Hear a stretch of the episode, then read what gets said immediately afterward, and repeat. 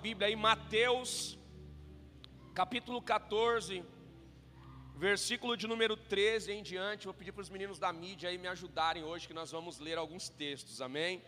Mateus 14, versículo 13 em diante. Eu tenho certeza que você não conhece esse texto.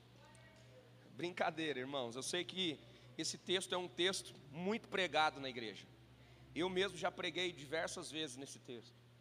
Mas eu quero te desafiar a abrir a sua mente e deixar o Espírito Santo renovar o seu entendimento. Amém?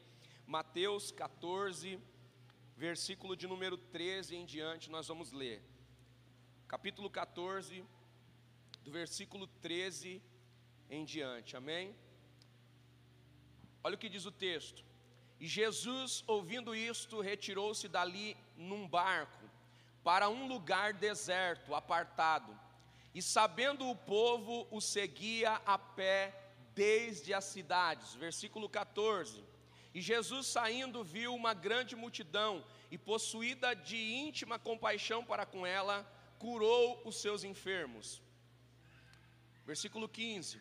E sendo chegada a tarde, os seus discípulos aproximando-se dele, dizendo: O lugar é deserto, a hora já é avançada, despede a multidão para que eles vão pelas aldeias e comprem comida para si.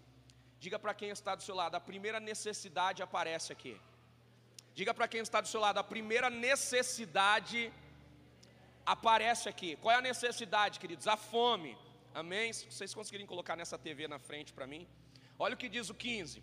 E sendo chegada a tarde, os seus discípulos aproximaram-se dele dizendo: o lugar é deserto, a hora já é avançada. Despede a multidão para que eles vão pelas aldeias e comprem comida para si. A fome bateu. Olha o que diz 16 agora. Jesus, porém, lhes disse: Não é mister que vão, dai-lhes voz de comer.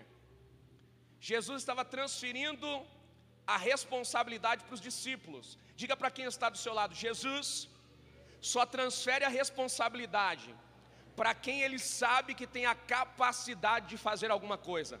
Se Jesus está te colocando diante de um problema, é porque ele sabe que você tem a capacidade de resolver. Então pare de reclamar, pare de questionar, pare de mimimi e entenda que se Deus está te colocando nessa causa é porque Ele sabe que você tem a capacidade de sair dela. Você pode cutucar esse crente que está do seu lado e dizer assim: meu irmão, se motiva nessa noite, porque Jesus está falando com você. Olha o que diz o texto: Jesus disse: Não é mister que vão, dá-lhes voz de comer. Glória a Deus. 17. Então eles disseram-lhe: Não temas, nós não temos aqui senão cinco pães e dois peixes. Cinco pães e dois peixes. E ele disse-lhe: Trazei-me aqui. Versículo 19. E tendo mandado que a multidão se assentasse sobre a erva, tomou os cinco pães, os dois peixes, e erguendo os olhos ao céu, abençoou, e partindo os pães, deu aos discípulos, e os discípulos à multidão. Versículo 20. E comeram todos, e saciaram-se. Diga para quem está do seu lado: todos comeram e encheram a barriga. Diga para quem está do seu lado: não havia mais, não havia mais. A primeira necessidade foi embora. A necessidade da multidão era o quê? E a necessidade dos discípulos? O problema da multidão era a fome. E o problema dos discípulos? O problema dos discípulos é que eles não estavam crendo no que Deus podia fazer. O problema da multidão era a fome, o problema dos discípulos era a incredulidade. Porque eles disseram para Jesus: Senhor, ainda que a gente quisesse, se nós pegássemos aqui muitos denários, nós não seríamos capazes de comprar comida para essa multidão. Ou seja, eles estavam dizendo para Deus: ainda que nós tivéssemos dinheiro, nós não resolveríamos o problema, como vamos fazer? Eles estavam dizendo: nós não cremos que alguma coisa pode ser feita. Talvez, querido, você está dizendo para Deus que aquilo que está acontecendo na sua vida, Deus não pode resolver. Talvez tenha situações que você está passando agora que você está dizendo, Deus, o Senhor já liberou palavra, mas como que essa chave vai virar na minha vida? Toda vez que eu olho para a minha história, eu percebo que as possibilidades estão se esgotando. Talvez Deus vai precisar esgotar todas as possibilidades da tua vida para Ele te fazer entender que quando tudo zera na tua vida, que quando tudo fica mais difícil, é a hora de Deus agir. o lugar era deserto, a hora era avançada. E agora Jesus diz: Agora eu quero que vocês multipliquem essa comida aqui e saciem a fome da multidão. Eu quero fechar no versículo 21 e eu quero ministrar o seu coração depois disso.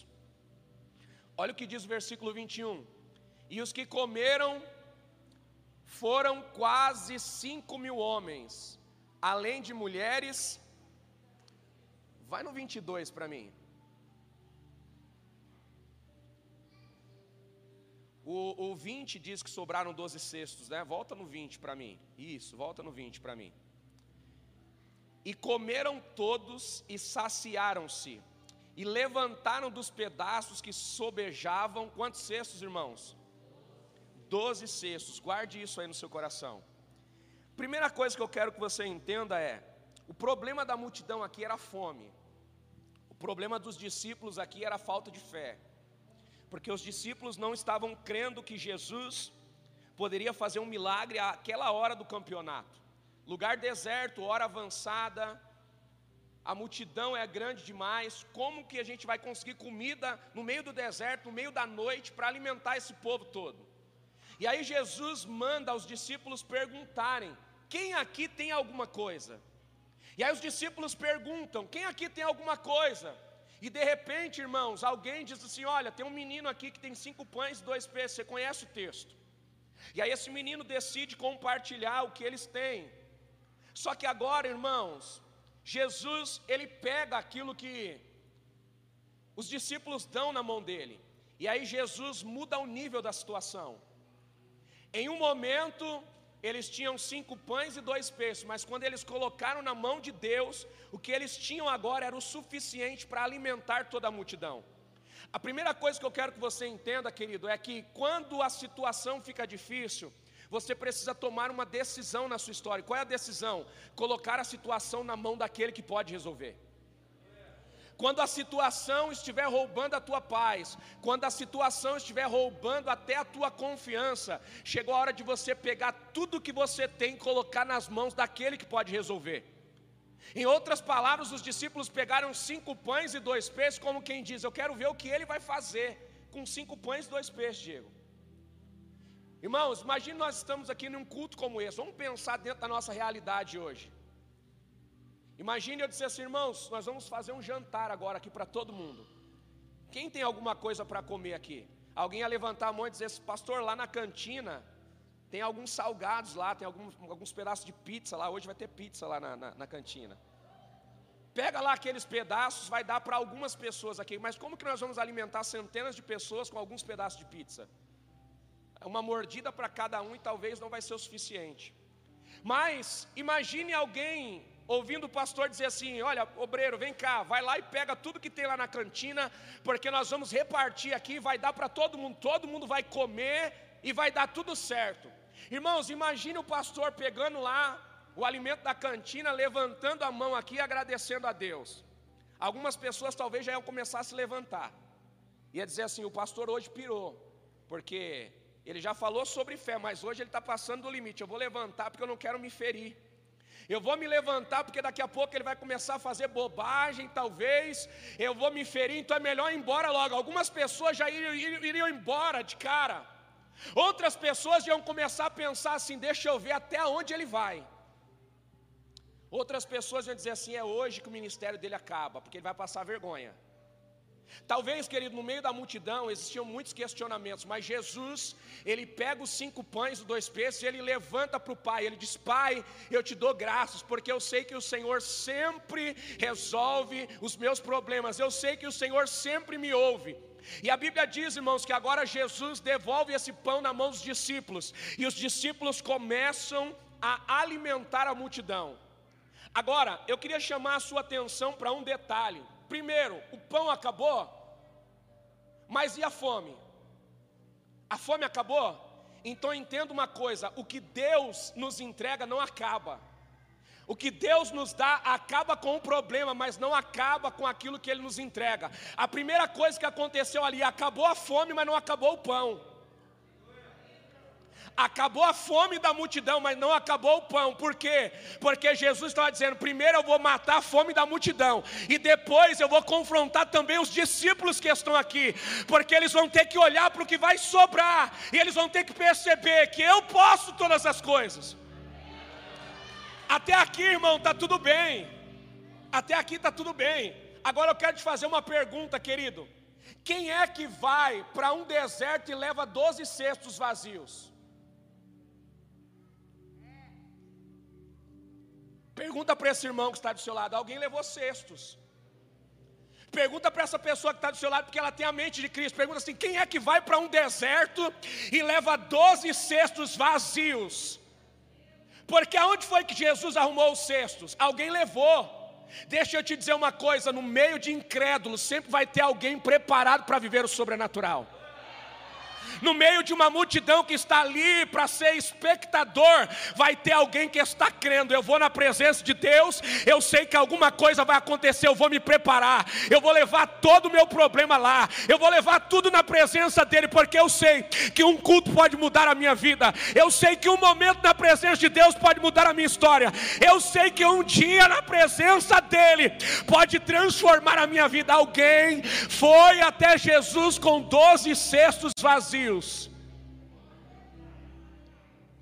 A gente sempre para nesse texto e lembra de um menino que deu cinco pães e dois peixes, mas a gente não para para pensar nos cestos. Alguém foi com cestos, irmãos, alguém que vai com cestos vazios está com uma expectativa. Qual a expectativa? De enchê-los. Agora, quem é que vai para um deserto com cestos?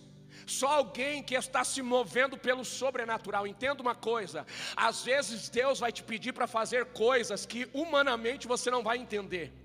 Às vezes Deus vai te pedir para ter atitudes que humanamente você não vai conseguir explicar.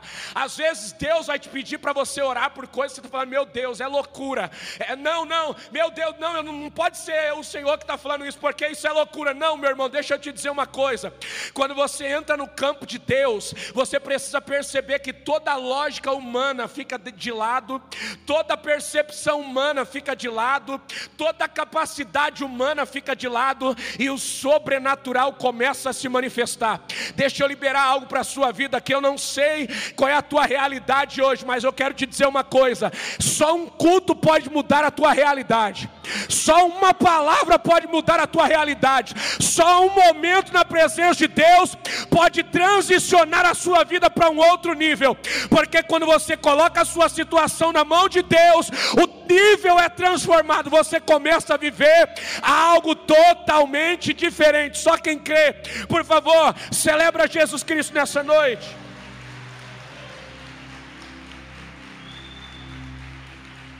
Se é para Ele, meu irmão, coloque intensidade nessas palmas aí. Se é para Ele, coloca pressão nessas palmas aí, querido. Se Ele está falando com você, comenta aqui. Eu quero sentir como é que está o teu coração nessa noite. Aleluia. Olha que coisa incrível, irmãos. Diga para quem está do seu lado: a fome não pode parar o dono do pão, o pão vivo que desceu do céu, ele é o alimento, meu irmão. Deixa eu te dizer uma coisa: três dias essa multidão estava com ele, e durante três dias eles não tiveram fome. Eu já preguei um, alguns dias atrás sobre isso. Eu quero que você leia esse texto em casa. Esse texto diz que a multidão estava com Jesus há três dias. E durante três dias Jesus estava pregando para essa multidão e a multidão não tinha fome. Agora, quando Jesus percebeu que o discurso estava acabando, ele falou: Agora eu quero que vocês deem comida, porque quando eles se afastarem de mim, o corpo deles vai ter uma necessidade. Querido, quando você está conectado com Deus, as suas necessidades diminuem. Quando você está distante de Deus, as suas necessidades aumentam. Pastor, o que eu tenho que fazer então? Entender que o culto não acaba. Entender que o culto aqui é só o momento que nós nos reunimos para adorar e para receber algo que vem na unidade, porque a Bíblia diz que quando o povo de Deus se reúne, o Senhor ordena a bênção. Mas o culto não acaba, queridos, quando nós encerramos aqui, desligamos os microfones e as luzes. O culto não pode acabar para você, ele precisa continuar na sua casa, ele precisa continuar no seu devocional, ele precisa continuar no seu momento com Deus, por quê? Porque você, quando está perto de Deus, você diminui as suas necessidades necessidades. Quantas pessoas aqui estão sendo alimentadas essa semana pelos devocionais? Amém? Se você não baixou o aplicativo ainda, baixe IBF Church, tanto para Android como para iOS. Todos os dias, às 10 da manhã, eu estou subindo um devocional lá. O devocional de hoje, eu contei um pouquinho de umas experiências da minha família, algumas coisas pessoais. E Deus falou com muita gente, irmãos. Hoje foi um dia que eu recebi muitos testemunhos. Pessoas que são da igreja, pessoas que não são da igreja, testemunharam através desse, desses devocionais. Eu creio que Deus vai fazer ainda muita coisa, amém? Então eu te espero aí nesse devocional. Amanhã, às 10 da manhã, vai ter conteúdo quentinho para você. O segundo texto que eu quero compartilhar com vocês hoje, queridos, é o texto de 2 Reis, capítulo 4, do versículo 1 em diante. Esse texto de 2 Reis, ele fala a respeito da viúva, que agora tem uma dívida e não tem dinheiro para pagar a dívida. Só que ela tem dois filhos, o marido dela acabou de morrer. Se você ler é, o livro de 1 Reis, voltar alguns capítulos atrás, você vai perceber que o nome do marido dessa mulher é Obadias. Obadias contraiu essa dívida sustentando os profetas com pão e água. Jezabel estava pressionando os profetas e os profetas estavam com medo de perder a sua vida. Então Obadias, ele começou a esconder os profetas na caverna. E ele comprava pão e água para sustentar esses profetas. E por causa disso ele contraiu uma dívida. E agora ele morreu. E a dívida ficou para a esposa. A esposa dele agora tem uma dívida. E os credores vêm, batem na porta dela e dizem assim: Olha, seu marido deixou uma dívida e você vai ter que pagar. Já que você é mulher e não pode trabalhar, eu vou pegar os teus dois filhos como escravos. E eles vão pagar a dívida. O que, que nós aprendemos aqui, irmãos? Primeiro, a Bíblia diz que essa mulher tinha um problema. Qual era o problema? O primeiro problema, ela tinha uma dívida que ela precisava pagar. Esse era o primeiro problema dessa mulher. Ela tinha uma dívida e não tinha. Diga para quem está do seu lado, ela tinha uma dívida e não tinha como pagar. Só que ela chamou pelo profeta, e o profeta estava representando Deus naquela casa. E quando o profeta chega, irmãos, ele muda o nível da situação que ela está vivendo. A mulher diz para ele assim: profeta, o credor está querendo levar os meus filhos, o que, que eu faço? Os meus dois filhos é, é a única coisa que eu tenho. Meu marido morreu, e a minha esperança é que os meus filhos cresçam e que depois eles possam ser o sustento dessa casa, porque no Antigo Testamento as viúvas eram sustentadas pelos filhos, ou então elas tinham que ser sustentadas por esmolas. Essa mulher aqui tem dois filhos pequenos que podem crescer para ser o sustento da casa, mas agora os credores querem pegar esses meninos e levarem ele para pagar a dívida. E aí ela corre para o profeta, irmãos. E ela diz: Profeta, nós temos um problema em casa. Aí o profeta diz: Vem cá, reúne a sua família, traz os seus filhos para cá. O que, que vocês têm em casa? A sua serva não tem nada, senão um pouquinho de azeite. Ele diz: É exatamente com esse pouquinho aí que nós vamos viver algo grande. Deixa eu te dizer uma coisa, querido. Talvez o que você tem hoje aí é um pouquinho.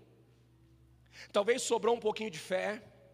Talvez sobrou um pouquinho de esperança, talvez sobrou um pouquinho aí de intensidade, de vontade de se relacionar com Jesus, mas é esse pouquinho que tem aí hoje que Jesus vai multiplicar, e hoje você vai provar de algo sobrenatural aqui. A Bíblia diz que essa mulher olha para o profeta e diz assim: Eu tenho só um pouquinho de azeite. O profeta diz: Então dá na minha mão. E ela pega aquele pouquinho de azeite e coloca na mão do profeta. O profeta libera uma palavra para ela e diz assim: Agora eu vou te dizer uma palavra. Vai para os teus vizinhos e pede vasilhas emprestadas. E ele dá uma dica: Peça vasilhas vazias e não. Não. Sabe o que ele estava dizendo para ela? Eleve a tua expectativa porque na medida pela qual você crê, você vai viver um milagre. Se você continuar buscando botijas, a capacidade que você tiver de armazenar botijas vai ser a capacidade do nível do milagre que você vai viver. Sabe, querido, sabe o que nós aprendemos aqui? Quando a palavra de Deus diz que nós temos que pensar grande, nós temos que pedir coisas grandes, não é porque Deus quer que a gente seja maluco nos nossos pedidos, é que Deus quer que a gente lide com Ele com uma grande expectativa. Se nós estamos diante de um grande Deus, meu irmão, a mentalidade precisa ser mentalidade de reino. Se nós estamos diante de um grande Deus, o nosso pensamento precisa ser um pensamento do reino, as nossas palavras precisam ser palavras de alguém que sabe o que Deus pode fazer. Deus pode curar um canceroso? Pode. Então o que é a outra enfermidade para ele? Deus pode tirar uma pessoa da pobreza, entregar para ela uma empresa, fazer ela prosperar? Pode. Então o que é uma conta que está tirando a tua paz? Deus pode libertar uma pessoa das drogas, da bebida, da prostituição? Pode. Então o que é um filho problemático para ele? Deixa eu te dizer uma coisa: chegou a hora, meu irmão, de nós lidarmos com Deus, sabendo com quem nós estamos falando. Chegou a hora de nós lidarmos com Deus com entendimento, sabendo o que Ele pode fazer e sabendo o que nós podemos pedir. Sabe, tem gente que chega na presença de Deus e se encolhe. Tem gente que chega na presença de Deus e se inferioriza. Ei, meu irmão, deixa eu te dizer uma coisa: você é um príncipe, uma princesa de Deus. Você foi chamado para fazer coisas grandes, você foi chamado para ser relevante na terra, você foi chamado para representar o reino de Deus. O reino de Deus é a maior instituição, é uma instituição que não chega à falência, é uma instituição plena. Você é representante do reino de Deus na terra. Agora, você precisa falar pelo reino, você precisa pensar pelo reino e você precisa agir pelo reino. Pare de pensar igual você pensava antes de estar na presença de Deus, porque a sua vida mudou, você precisa entender isso. Essa mulher, irmão, sai de casa com os filhos. E ela começa a buscar vasilhas, vasilhas, vasilhas, vasilhas. Chega uma hora o profeta fala: agora fecha a porta pega o azeite e começa a derramar nas. Primeira coisa, acabou o azeite, acabou o azeite, mas acabaram as vasilhas. Pergunte por quê? Porque o que Deus faz não acaba, mas aquilo que humanamente nós fazemos, isso tem limite, mas o limite de Deus é extravagante, meu irmão. Deus tem a capacidade de fazer mais ou menos na proporção que você tem a capacidade de se mover. O problema não é o que Deus vai fazer, o problema é a medida que você crê para receber dEle. O problema não está em Deus, o problema está em se eu pensar pequeno, meu irmão, eu estou dizendo para Deus: qualquer coisa serve. Quem não sabe para onde está indo, qualquer lugar, para onde você está indo, meu irmão? O maior problema do cristão é saber quem ele é e para onde ele está indo. Porque se ele não sabe quem ele é, ele aceita qualquer coisa. Se ele não sabe para onde está indo, qualquer destino serve. Mas deixa eu te dizer uma coisa: você tem uma identidade, você é filho de Deus, representante do reino na terra. Você não é qualquer pessoa. Segunda coisa, o teu destino é o céu, o lugar onde as coisas não são perecíveis, o lugar onde não há dor, não há sofrimento. Você está diante de um Deus que tudo pode, dono do ouro e da prata. Comece a pensar como tal. Comece a pensar baseado na palavra que você recebe, meu irmão. Pega o azeite, derrama Traz mais uma botija. Traz outra. Traz outra. Filho, traz mais. Mãe, acabou a botija. O azeite. Porque Deus também não desperdiça recurso. Tem gente que está pedindo, Deus me dá, me dá, me dá. Deus está falando assim: se eu te der, você desperdiça, eu não vou dar aumenta a sua capacidade para fazer coisas maiores, e eu te entrego um recurso maior, porque o problema não é o recurso, o problema é a tua capacidade para administrar ele. Eleva a tua capacidade de administrar o recurso, que eu coloco um recurso suficiente na tua mão.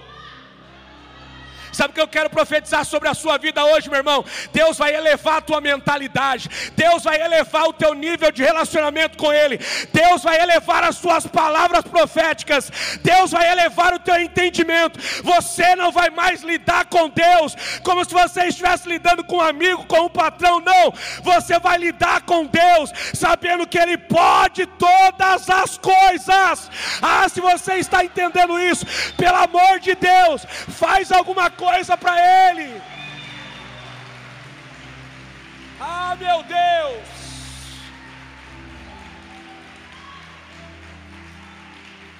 Eu não sei se você está entendendo isso, meu irmão, na sua essência. Diga para quem está do seu lado: acabou a botija, mas não acabou o azeite. O azeite só para quando as botijas acabam. É Deus dizendo assim: ei, eu vou parar o recurso, porque acabou a tua capacidade de administrar. Deixa eu te fazer uma pergunta: quantos cestos de peixe sobrou? Peixe, quantos cestos de peixe sobrou? Diga para quem está do seu lado: nenhum, porque peixe estraga, pão não. Jesus não deixou sobrar peixe, porque o peixe no caminho se estraga, ele deixou sobrar o pão, porque o pão no caminho pode alimentar. Deixa eu te dizer uma coisa: o recurso que Deus dá, Deus não dá para desperdício, Ele dá para patrocinar propósito. Se houver propósito, vai haver recurso, se houver propósito, vai haver provisão, se houver capacidade para administrar, vai haver capacidade para receber recurso do reino. Ah, meu irmão, se eu fosse você, eu já começava a profetizar nessa noite. Se eu fosse você, eu já começava a adorar e dizer: Deus, eu estou entendendo. Eu estou entendendo. Talvez essa palavra é para alguém que está em casa, porque acho que os irmãos aqui não estão querendo receber isso. Talvez essa palavra é para alguém que está em casa. Ah, meu Deus. Deus está dizendo para nós: qual é a tua necessidade? Tem recurso. Se a necessidade está ligada a propósito, porque Deus não vai desperdiçar recurso, irmãos. Para que sobrar cestos com peixe se a multidão vai se locomover para casa, o peixe vai estragar. Jesus falou: deixa sobrar pão, porque quem teve a capacidade de vir para a minha presença com cestos vazios, vai ter a capacidade de voltar para casa com esses cestos cheios. Ah, eu, eu, eu preciso que você entenda uma coisa: você até pode ir na presença de Deus vazio, o problema é como você vai voltar. Você pode até ter saído de casa hoje vazio. Você pode até ter saído de casa sem esperança. A pergunta é como você vai voltar. A pergunta é como você volta para casa hoje. Como você volta para a empresa amanhã. Como você volta para a tua família amanhã. Como você volta para os teus projetos amanhã. O que você vai fazer com essa palavra amanhã? É essa pergunta para nós. Ah, meu Deus, eu não sei se você está conseguindo entender isso. O terceiro texto que eu quero ler com vocês é o texto de Lucas 5. Mas antes de você abrir a tua Bíblia no livro de Lucas 5, eu, enquanto você vai procurando aí, eu quero te dizer uma coisa, meu irmão. A Bíblia diz que Jesus usou o profeta e o profeta diz para a mulher: pega vasilhas emprestadas, vasilhas vazias e não reúne no ambiente. Sabe o que ele fez? Falou para ela: agora fecha a porta e começa a derramar o azeite. Ela derramou azeite, derramou azeite, derramou azeite, encheu todas as vasilhas, amém? Aí o profeta volta, o que, que ele diz para ela? Pega o azeite agora, vende, faz o quê? Faz o quê? Faz o quê? E depois? E depois? Vive do resto. Eu vou, eu vou explicar esse texto para vocês. Primeiro, resolve o seu primeiro problema. Qual é o seu primeiro problema? O agiota está batendo na porta está dizendo que vai levar os teus filhos. Então, primeiro, resolve a prioridade. Pega o azeite, vende, paga a dívida. Segundo problema que essa mulher tem, os meninos são eles não podem trabalhar. Então, enquanto eles não podem trabalhar, Deus já deu recurso para eles sobreviverem. Deus está dizendo: pega o resto que vai sobrar e vive, até os teus filhos terem a capacidade de trabalhar e sustentar você, porque enquanto os meninos forem pequenos, eu vou sustentar essa casa. Pega o azeite e vive do resto, porque o teu marido, ele patrocinou o reino, e agora chegou a minha hora de devolver para essa casa o que essa casa investiu no meu reino. Ah, meu irmão, não sei se você está entendendo isso. Vai chegar a hora de Deus recompensar a tua fé. Vai chegar a hora de Deus te devolver aquilo que você tem plantado no reino dele. Vai chegar a hora de Deus multiplicar aquilo que você está lançando sobre ele. Essa mulher tinha dois problemas. O primeiro, a dívida que estão querendo levar os filhos. E o segundo problema, os meninos são pequenos e uma mulher, no costume judaico, não pode trabalhar. Elas vão ter, ela vai ter que depender de alguém. Só que aquele que confia em Deus não vai depender dos outros. Deixa eu te dizer uma coisa, meu irmão, você não vai depender de agiota, não. Deixa eu te dizer uma coisa, você não vai depender do teu patrão, não. Deixa eu te dizer uma coisa, você não vai depender da tua família, não. Você vai ter para dar, você vai ter para emprestar. Você não vai ser o que pede, você vai ser o que dá. Você não vai ser o que recebe, você vai ser o que entrega.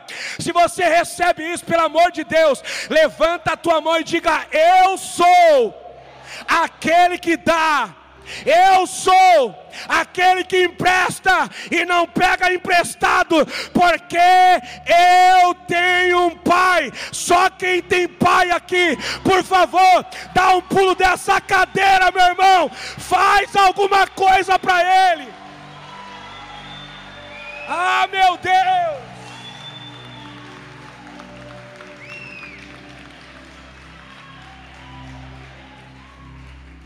Fez a ginástica santa, pode sentar de novo.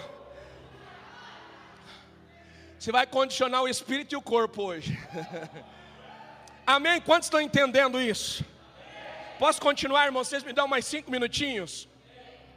Lucas capítulo 5, versículo de 1 em diante. A Bíblia diz que Jesus chega. Pedro está pescando. Jesus aparece no cenário, Pedro acabou de pescar. O texto diz que ele está lavando as quem está lavando as redes é porque não pode fazer mais nada. Quem está lavando as redes é porque fez tudo o que tinha que fazer e agora está voltando para casa frustrado. Pedro está lavando as redes, tinham algumas pessoas com ele. O barco está sendo esvaziado. Os funcionários que estavam com Pedro não tinham nada para levar para casa. Pedro também não tinha nada para levar para casa. O barco está parado, as redes estão sendo lavadas e a noite foi uma noite de frustração. Deixa eu te dizer uma coisa, querido. 2020 pode ter sido o ano que você sobreviveu. E aí você pensou assim, vai virar 2021 e tudo vai mudar. E de repente o ano começou, a pandemia não foi embora, a dificuldade ainda está batendo na tua porta. Quem sabe hoje você chegou aqui, mas está lavando as redes. Está dizendo, meu Deus, e agora o que, que eu faço? Meu Deus, e agora o que, que eu vou fazer? Será que eu vendo barco? Será que eu mudo de profissão? Será que eu mudo de cenário? O que, que eu faço, meu Deus? E lavando a rede, sabe, irmão, quando Jesus chega, Pedro está lavando a rede. Aí Jesus aparece: Você posso usar seu barco? Porque Jesus sempre vai pedir aquilo que você tem Deus sempre vai pedir aquilo que você tem e não quer dar. Deus sempre vai pedir aquilo que você tem, mas está preso porque é o último que sobrou. Jesus está dizendo: Pedro, posso usar o teu barco? Ele para e pensa e fala: Quem é esse homem? Está vendo que eu estou lavando a rede? Pesquei a noite toda e não, não consegui nada. Vou ter que emprestar o barco ainda. Esse homem não sabe quem sou eu, eu sou um dos melhores pescadores aqui da região. Irmãos, Pedro era o homem mais conhecido na pesca, a família de Pedro era, era a família mais conhecida na pesca naquela região.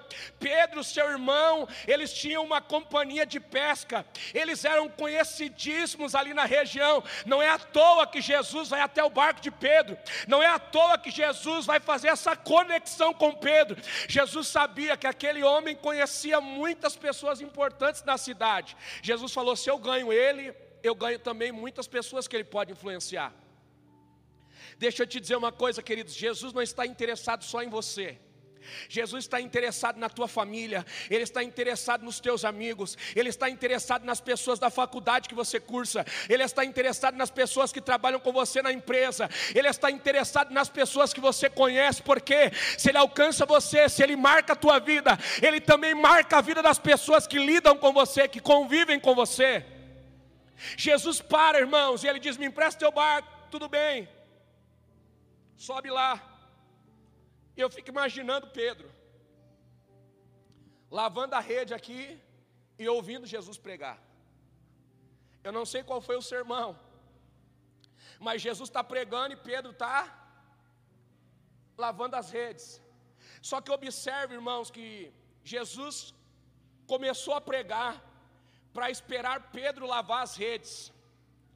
Depois que Jesus termina de pregar, as redes já estão as redes já estão lavadas. Diga comigo, as redes já estão talvez até dobrada. Porque Jesus pregava há muito tempo, irmão. Jesus não pregava uma mensagem de 30 minutos como nós hoje. Jesus pregava sermão de horas. Quando Jesus termina de pregar, as redes já estão lavadas talvez até dobrada. Jesus termina. Quem sabe Pedro estava esperando ele falar alguma coisa, agradecer ou falar qualquer outra coisa. Jesus vem e diz para ele assim: agora, volta para o mar e lança a rede do lado direito. É como se Jesus estivesse dizendo: Você já fez tudo? Então agora faz tudo de novo, mas agora faz desse jeito aqui, ó.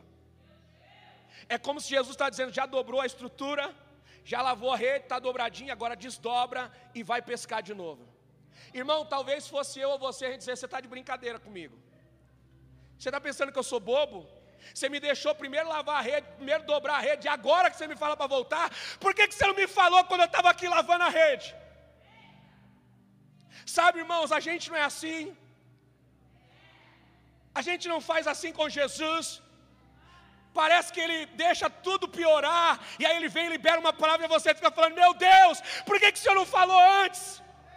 Por que, que o Senhor não mudou antes? Por que, que o Senhor não fez antes de acontecer isso? É porque Ele está dizendo: Eu não faço na sua hora, eu não faço do seu jeito, e eu não faço quando você quer, eu faço quando você está preparado para se submeter ao que eu vou te pedir porque quando nós estamos cheios de razão, a gente não obedece a Deus, mas quando não tem mais nada para fazer, mesmo que sem vontade, a gente vai mesmo que sem vontade, a gente obedece. Ele está dizendo: volta lá e lança a rede. Qual era o problema de Pedro, irmãos?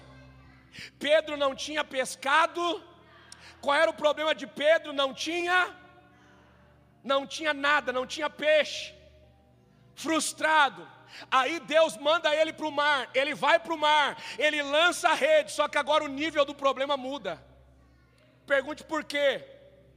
Porque agora ele está puxando a rede, Rose, mas a rede está rasgando porque a estrutura que Pedro tem não é suficiente para comportar o milagre que Deus está fazendo. Ele não tinha peixe. Agora o problema é que a rede dele não suporta a quantidade de peixe que tem. Agora ele está puxando a rede e a rede está rascando. Por quê? Porque a capacidade que ele tinha para conter a provisão não era suficiente para o Deus que tem toda a provisão. Ele tinha um problema, qual era? Ele não tinha.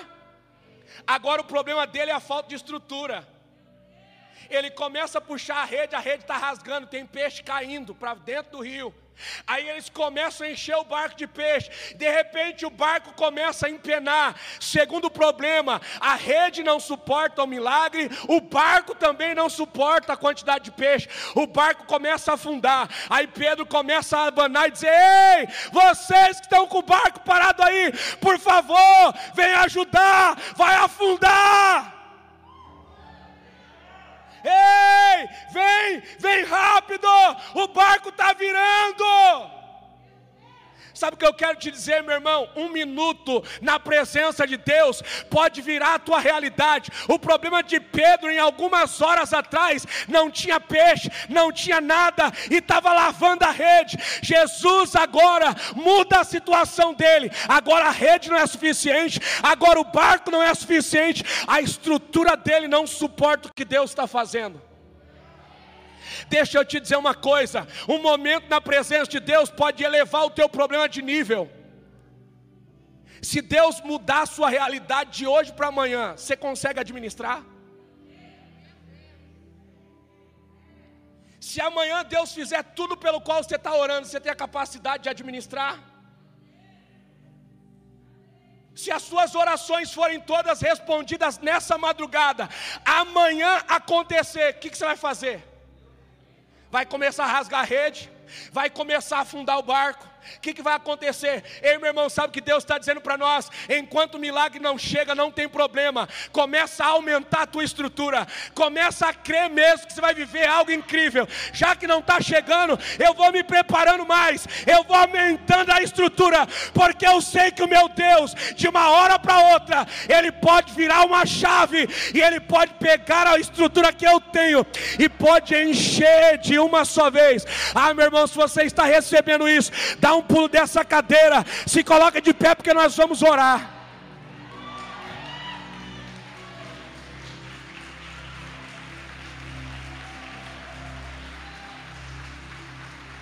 Se é para Ele, aplaude com mais força.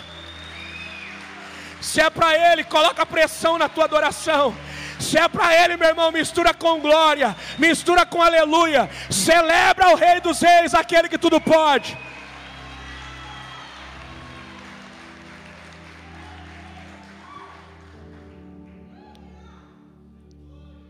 Coloca na mão dele. Coloca o azeite na mão dele. Coloca o barco na mão dele. Coloca a situação na mão dele. Sabe o que Deus está dizendo para você hoje? Coloca na mão dele esse problema. Sabe o que Deus está dizendo para você agora? Ele está dizendo para você: é isso mesmo que você disse que não ia, não ia ter jeito. É isso aí. Deus está dizendo: entrega para mim hoje.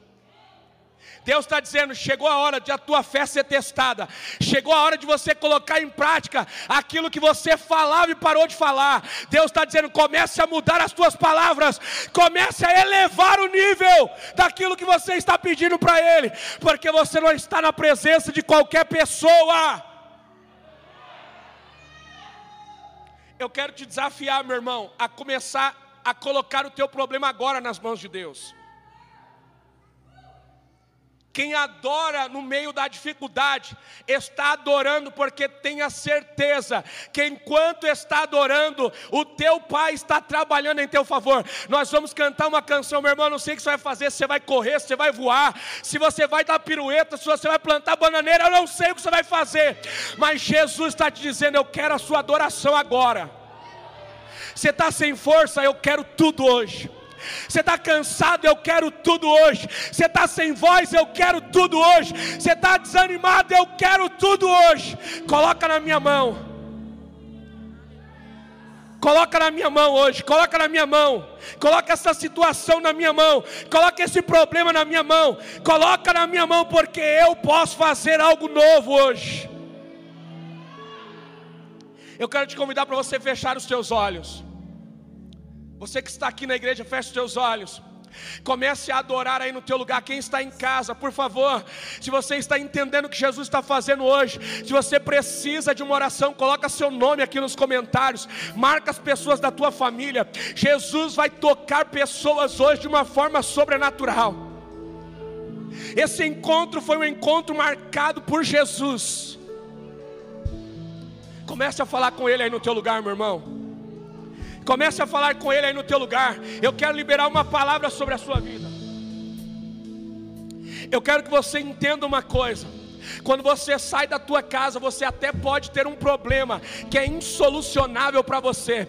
Mas quando você entra na casa de Deus e você pega aquilo que você não pode resolver e coloca nas mãos dele, você está dizendo: Eu confio que eu não posso fazer nada, mas o Senhor pode fazer tudo.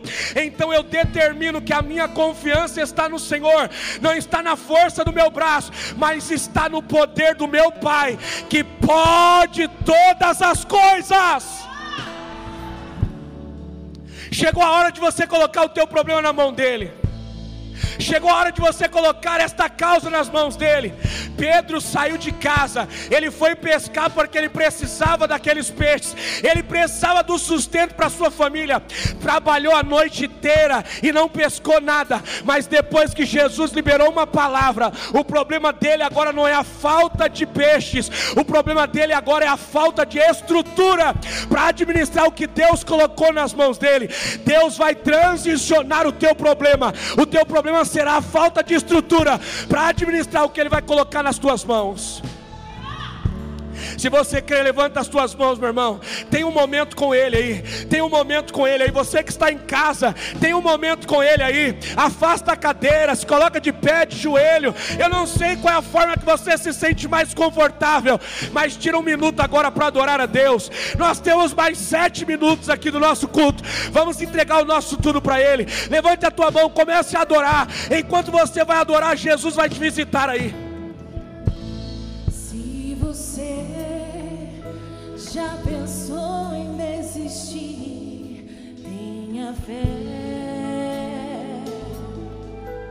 e não pare de sorrir. Você vai ver que o inimigo não vai entender que o crente até mesmo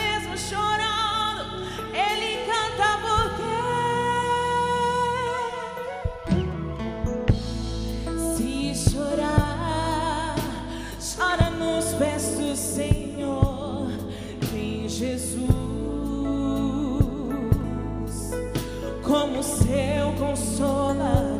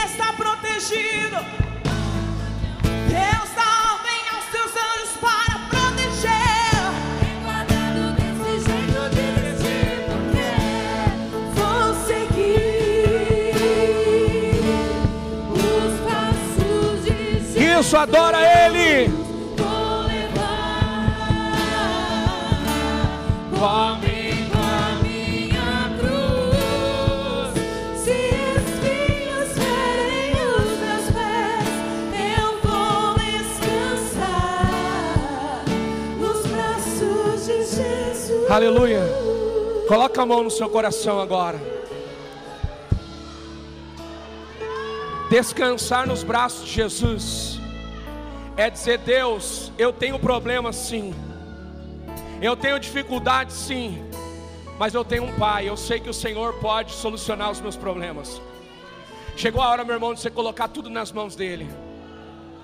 Eu quero te convidar a orar agora, é você e ele, aí no teu lugar agora. Fala para ele o que está roubando a tua paz. Fala para ele o que tem te afligido. Você que está em casa, no nome de Jesus, coloca a mão no teu coração aí também. Começa a dizer para Deus que tem te afligido. Eu creio que essa semana vai ser uma semana de respostas de Deus. A semana não acabou. A semana não acabou. Deixa eu te dizer uma coisa: o teu Deus não precisa de uma semana inteira para fazer algo sobrenatural, Ele só precisa de um coração contrito, Ele só precisa de um coração que acredita, Ele só precisa de alguém que está disposto a confiar.